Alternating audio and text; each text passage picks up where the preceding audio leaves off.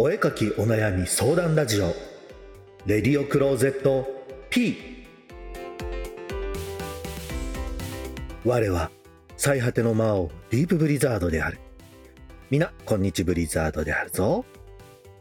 この番組は絵に関する疑問質問お悩みに魔王目線でお答えするラジオ番組である。この番組を聞いて少しでも毎日のお絵かきが楽しくなってほしいなと毎週日曜に投稿しておるのであるぞ。というわけで、もうなんだかんだと3ヶ月このレディオクローゼット P、このポッドキャスト版をやってきたということで、だいぶやったんだなというのと、まだまだ3ヶ月かというところと、いやー、本当ありがたいことに思っている以上にたくさんの方に聞いていただけたり、興味を持って聞いていただけているっていうのが数の面でも出てきておったりとか、あとはこれを継続することで、これを聞こう、毎週の楽しみにしようという方がいてくださっていること、本当に感謝なのである。今後もな、少しでも皆のこう、お絵かきのお悩みであったりとか、作業のお耳のお供になるようなラジオ動画を作っていければなぁと思っておるので、よければこれからもお付き合いしていただけると嬉しいのであるぞ。まあ、そんなわけで、本当ポッドキャスト、最初はどういう風に収録して、で、どういう風に投稿したら、ポッドキャストが配信されるのかっていう、全くもって右も左もわからない状況であったので、動画投稿と全然違うっていうことで振り回されっぱなしではあったんだけれど、なんとか3ヶ月経って、このぐらいの音量バランスだといいだろうとか、こういう風に BGM を入れるといいだろうとか、こう YouTube で動画投稿しておるんだけれども、その YouTube の動画投稿とはまた違う間の取り方だったりとか空気の作り方っていうのはポッドキャストで必要になってくるのかなと思っておるので今後もなできる限り少ない手間でポッドキャストを更新できるように活動とかあと編集の技術を身につけていけれればなとも思っておるので皆のお耳のお供としてこのレディオクローゼット P があるといいねって言ってもらえるようにそしてその声が一人でも多くなっていただけるよう活動そして投稿を続けていこうと思うのでな4ヶ月目に入ったレディオクローゼット。まだまだ新参ではあるけれども、今後ともよろしくお願いいたします。なのであるぞ。今回も皆からいただいたご質問にお答えしていこうと思うのであるぞ。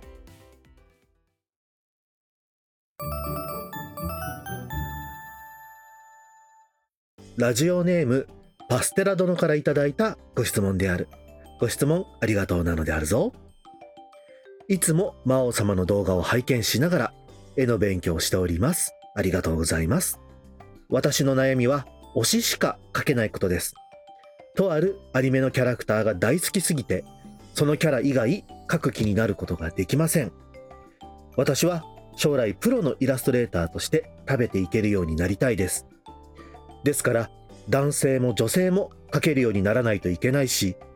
一次創作も書けるようにならないといけないと思います。なのに、推し以外書く気にならなくて、様々なキャラの練習ができません。このような部分をコントロールするにはどうしたらいいでしょうかこのままでも練習になっているのでしょうかこんなで私はプロのイラストレーターになれるのか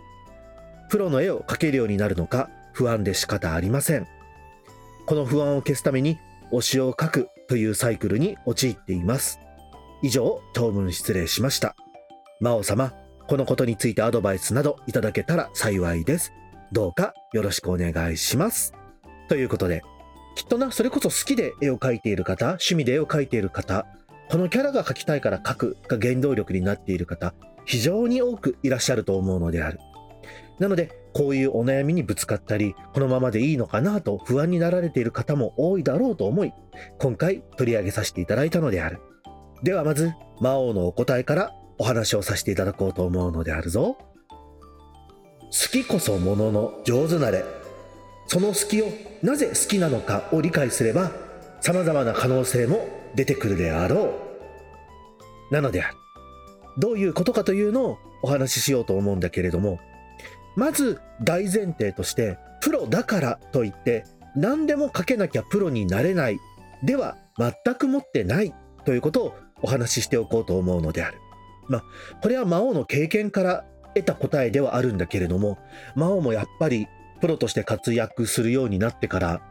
あれをかけなきゃいけない、これをかけなきゃいけない、老若男女、すべてのもの、本当過去、現在、未来、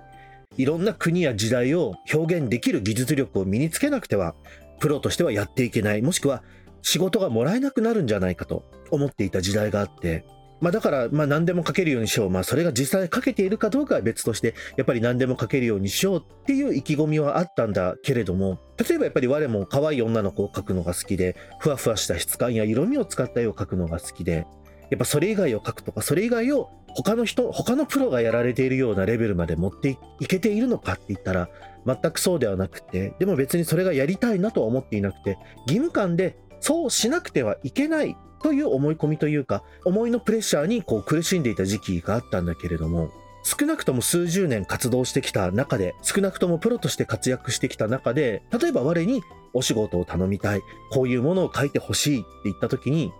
めちゃくちゃリアリティのある、こう、ご高齢の男性を書いてください、みたいなご依頼っていうのは、まあ、一度も来たことがなくて、それこそたくさんのキャラクターが登場する小説とかライトノベルの想定画や挿絵を頼まれた際に、こうサブキャラクターとしてこう大人の男性が出てくるとか普段我が描かないようなキャラクターを求められるということはたくさんあったりある。やっぱりゲームとかそういう小説っていうのはいろんな人物が出てくるからこそ豊かになるわけで、そういうところで必要になってくるはあるけれども、我にキャラクター単体を書いてお願いしたいという方で、そういうご依頼をしてきた方というのは少なくとも企業では全く持っていなかったんであるよ。まあどういうことかといったら、企業だってこの人にこれ書かせたら間違いなくいいのが書けるなって人に頼みたいわけであるから無理やり書けない人に書かせようと思って頼む人はいなくてだったら例えば我とは違ってご高齢の男性を書かれるのが得意な方に頼もうとかメカとかこうスポーツものを書くのが得意な人に頼もうみたいにその界隈に求められている技術を持っている人を頼むわけで。で、何でもできる技術を持ってれば、じゃあ何でも依頼が来るのかといったらそうではなくて、やはり売りとかこの人にはこういう特徴があるよねっていうのがあるとご依頼が来やすいのである。なのでそういう意味でできなきゃいけないものを無理やり練習しなくてはいけないとか書きたくないものまで書かなきゃいけないと思っているものをプロもそれを発売されて見る方々も見たいとは思わない。なので好きなものを好きなだけ書くだけで我は正直良いと思っておる。それこそイラストレーターの世界でもあるし、芸術の世界なんかでもあるけど、女性の横顔だけを描き続けた芸術家の方、たくさんいらっしゃるであるし、イラストレーターの方だって可愛い女の子を描くだけの人もあれば、小動物を描くだけの人もおるし、車やメカの金属の質感だけを描きたいっていう人だってたくさんいる。自分の好きを仕事にするという考えを持てている人ほど、我はたくさん活躍できているなと思っておるのである。なので男性も女性も書けるようにならないといけないと思っているのであれば全くその必要はない。好きな書き方やキャラクターだけを書けばよい。というのがまずは我の一つの答えであると言えよう。だけれどもご質問いただいた方からすればプロとして活動するんであればやっぱりその版権キャラだけじゃなくていわゆる一次創作オリジナルのキャラだったり求められたものを書けなきゃいけないんだとなると思う。ではその際にどうやったらそれを好きだと思って書けるようになるのかそれをもっともっと書きたいなと自分が思えるようになるのかというお話もしておこうと思うのである。